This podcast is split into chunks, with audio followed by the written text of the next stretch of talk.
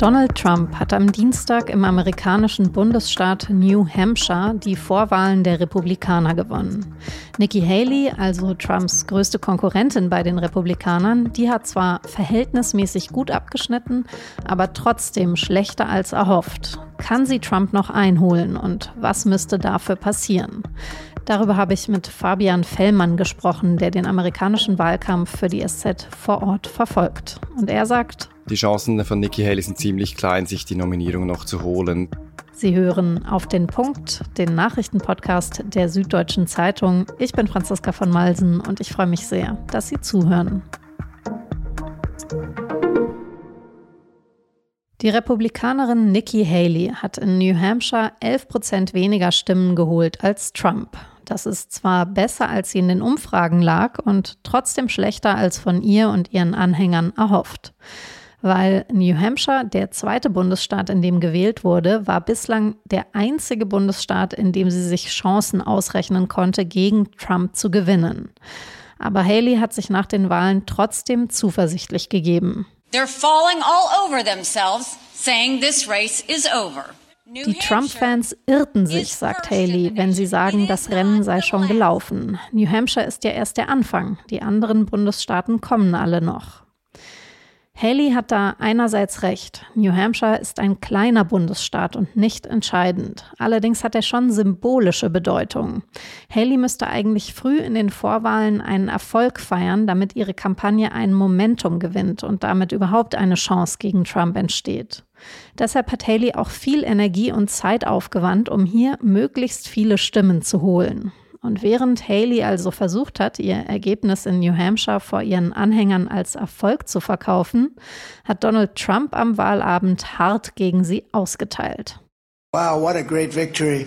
But then somebody ran up to the stage all dressed up nicely.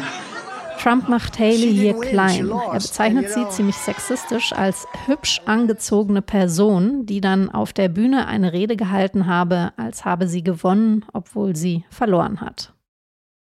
Hat Nikki Haley, obwohl sie also verloren hat, noch eine Chance oder steuert Amerika damit jetzt endgültig auf das Duell zu, das die meisten Amerikanerinnen und Amerikaner auf keinen Fall haben wollen? Donald Trump gegen Joe Biden. Darüber habe ich mit Fabian Fellmann gesprochen, einem der US-Korrespondenten der SZ. Fabian, die wichtigste Frage vorab, wie groß sind die Chancen von Nikki Haley jetzt noch? Franziska, man muss schon sagen, die Chancen von Nikki Haley sind ziemlich klein, sich die Nominierung noch zu holen. Sie hat zwar einen Achtungserfolg erzielt in New Hampshire, aber jetzt noch weitere Staaten zu gewinnen und dann vor allem auch die Nominierung letzten Endes zu gewinnen, das scheint doch äh, ein sehr weiter Weg für sie, ein sehr harter Weg, eher nicht machbar. Dabei gelten ja die Republikaner in New Hampshire sogar noch als moderat, äh, zumindest ein Teil davon, aber das hat eben auch nicht geholfen. Trump hat die republikanische Basis zu sehr im Griff und auch ich habe mit vielen unabhängigen Wählern geredet hier in New Hampshire, die republikanisch gewählt haben und die Trump eingelegt haben, die glaubten nicht, dass Haley eine, eine gute Republikanerin sei, dass sie Biden besiegen könnte, die wollen Trump. Vielleicht kannst du uns nochmal Nikki Haley so ein bisschen beschreiben, was sie eigentlich, welchen Typ von Republikaner sie doch noch abholt und warum aber eben dann die allermeisten eben doch nicht.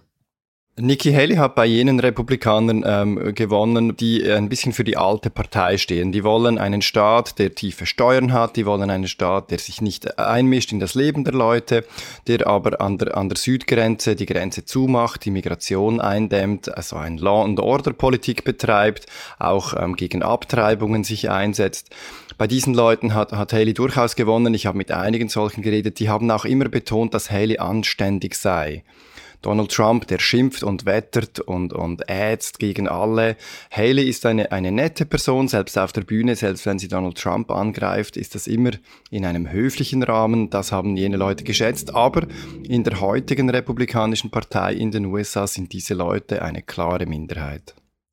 Okay, aber jetzt von den politischen Zielen, die du genannt hast, sind sie ja im Grunde genommen dann kongruent mit dem, was Trump seinen Wählern verspricht, nur auf eben deutlich radikalere Art. Aber worin besteht denn, also mit Unterschied vom Ton, äh, politisch tatsächlich ein Unterschied zwischen den beiden?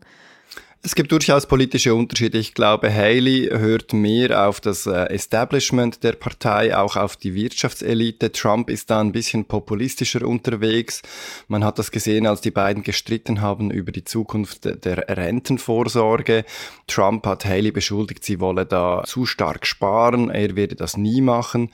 Und Haley ist tatsächlich eine, die sagt, wir haben ein Problem bei der Altersvorsorge, das kostet alles zu viel wir, wir müssen da äh, Einschnitte vornehmen und Trump hat versucht, gerade ältere Wähler äh, damit von ihr wegzulocken, indem er sagte, sie wird eure Rente kürzen. Hm. Als entscheidend gilt ja jetzt für Haley, wie ihre Geldgeber sich weiter äh, verhalten, also ob die noch an einen Sieg für sie glauben in den anderen Bundesstaaten, die jetzt dann kommen, und wie viel Geld sie jetzt weiter in ihren Wahlkampf pumpen. Was glaubst du? Das Geld ist das eine. Ich denke, Geld ist schon da, um Donald Trump noch etwas entgegenzusetzen. Das andere ist aber auch der Druck, der auf Haley jetzt lastet. Sie wird von der ganzen Republikanischen Partei oder von großen Teilen bekniet werden, aufzuhören. Und wenn Haley noch irgendeine Chance will, als Politikerin dieser Partei in den nächsten Jahren Karriere zu machen, dann wird sie sich jetzt gut überlegen, ob sie sich mit Trump einlassen soll. Trump wird jetzt eine brutale Angriffskampagne gegen sie führen. Er wird seine äh, Leute, seine Basis gegen sie aufhetzen. Haleys Karriere ist zu Ende, wenn in der Republikanischen Partei, wenn sie hier jetzt weitermacht und, und die Basis gegen sich aufbringt. Was glaubst du denn, was ist ihr Kalkül jetzt im Moment? Also sie klang ja so, als würde sie weitermachen wollen und als rechnete sich, sie sich noch Chancen aus. Aber sie hat ja gleichzeitig, so wie du sagst, das Risiko dann, äh, wenn es schief geht, was ja doch deutlich wahrscheinlicher ist, ihre Karriere eben komplett zu verspielen, wenn sie weitermacht. Sie muss sich natürlich als Siegerin positionieren, weil sonst kann, kann, sie den Wahlkampf gleich ganz aufhören. Und ihr Kalkül ist es jetzt in South Carolina, das ist der nächste wichtige Staat, in dem Vorwahlen stattfinden in einem Monat dass sie jetzt dort Intensivkampagne betreibt. In South Carolina war Haley früher Gouverneurin, das ist ihr Heimatstaat, und sie hofft darauf, dass sie diesen Staat gewinnen kann in der nächsten Vorwahl. Allerdings ist das wirklich für sie schwierig zu erreichen. In den Umfragen liegt sie äh, mit mehr als 20 Prozent hinter Trump dort. Sie sagt, es sei deswegen, weil sie dort noch keinen intensiven Wahlkampf betrieben hat. Sie wird jetzt dort Fernsehwerbungen schalten, sie wird jetzt dort einen Anlass um den anderen machen, heute Abend den ersten. Und dann wird sie darauf schauen, ob sich die Umfragewerte bewegen. Gehen die nicht drauf, hat sie keine höheren Chancen, ist es durchaus möglich, dass sie in den nächsten zwei, drei Wochen dann eben doch noch ausscheidet. Okay, das heißt also, wenn sie sich doch noch zurückzieht vor der Wahl in South Carolina oder die dann eben verliert, dann steuern wir auf jeden Fall auf das Duell zu, was ja eine Mehrheit der Amerikaner dezidiert nicht wollte, eben Trump gegen Biden. Wird es dann die erbitterte Schlammschlacht, die man eben befürchtet? Genau, das wird die erbitterte Schlammschlacht, das wird ein hässlicher Wahlkampf werden. Äh, Trump dürfte auch jetzt bereits ähm, beginnen, die Rhetorik gegen Biden raufzufahren und sich mehr auf ihn zu konzentrieren. Er weiß, dass er im Vorteil ist gegenüber Haley und dass er jetzt alles daran setzen muss, eben gegen Joe Biden zu bestehen. Wir haben in den letzten Monaten viel gehört, dass Trump in den Umfragen gegen Joe Biden sehr gut ähm, dastehe. Diesen Umfragen ist aber auch ein bisschen zu misstrauen. Das ist alles noch sehr weit weg. Trump weiß genau, dass, dass es kein Heimspiel wird für ihn gegen Biden, sondern dass Biden eben auch intakte Chancen hat, noch einmal wiedergewählt zu werden. Mhm. Ich hatte gelesen, dass die, die, die Umfragen zu der Hauptwahl mal so, mal so ausfallen im Moment.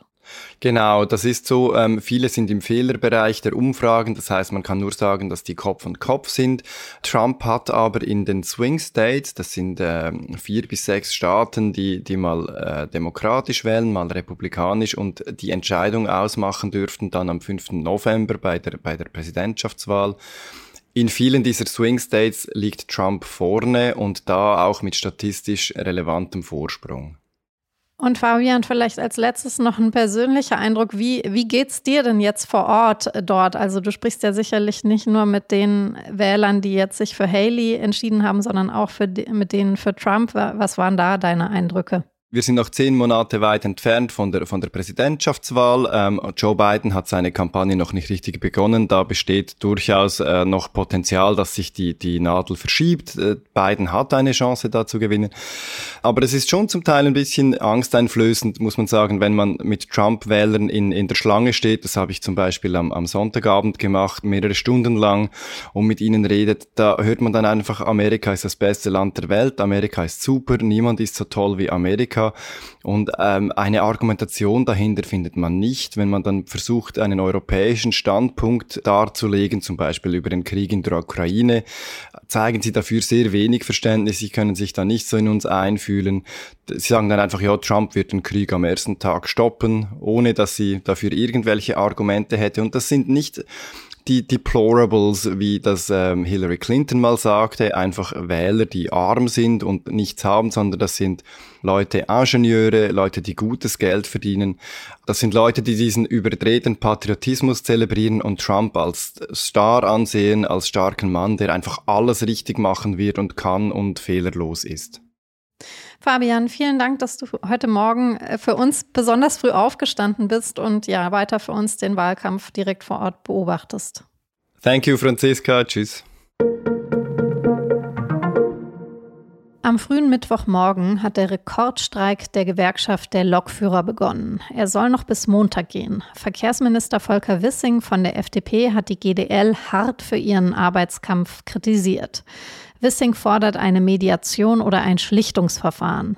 Die GDL hat bei der Bahn am Mittwoch ein Schreiben eingereicht, in dem sie sich zu Verhandlungen bereit erklärt, wenn die Bahn ihr deutlich weiter entgegenkommt. Die Bahn sagt aber weiterhin, die Forderungen der GDL, unter anderem eine 35-Stunden-Woche bei vollem Lohnausgleich, seien nicht umsetzbar. Dass der Streik vorzeitig beendet wird, gilt deshalb als unwahrscheinlich. Im russischen Bezirk Belgorod, das liegt nahe an der ukrainischen Grenze, ist ein russisches Militärflugzeug abgestürzt. In der Maschine waren angeblich 65 ukrainische Kriegsgefangene. Unklar ist, warum es zum Absturz gekommen ist. Das russische Außenministerium wirft der Ukraine vor, das Flugzeug abgeschossen zu haben.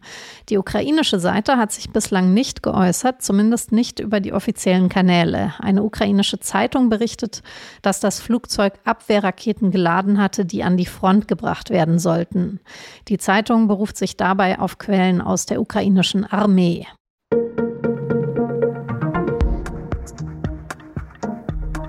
Bei Gesundheitsminister Karl Lauterbach, da läuft gerade einiges schief. Cannabis-Legalisierung, Krankenhaustransparenzgesetz und Krankenhausreform, das steht alles auf der Kippe. Kriegt er diese Megaprojekte doch noch irgendwie hin, dann hätte er mehr geschafft als die meisten seiner Vorgänger. Aber wenn er scheitert, dann fällt seine Bilanz als Gesundheitsminister verheerend aus. Trösten könnte ihn da jetzt nur noch eins, Pech im Job, Glück in der Liebe, denn Lauterbach hat sich, das hat er vor kurzem verraten, neu verliebt. Mehr Details lesen Sie unter dem Link in den Show Notes. Spoiler, es geht in dem Text meiner Kollegin allerdings dann doch mehr um Lauterbachs berufliche Projekte als um seine neue Liebe. Redaktionsschluss für Auf den Punkt war 16 Uhr. Produziert hat die Sendung Immanuel Pedersen. Vielen Dank dafür und Ihnen ganz herzlichen Dank fürs Zuhören. Bis morgen. Ciao, ciao.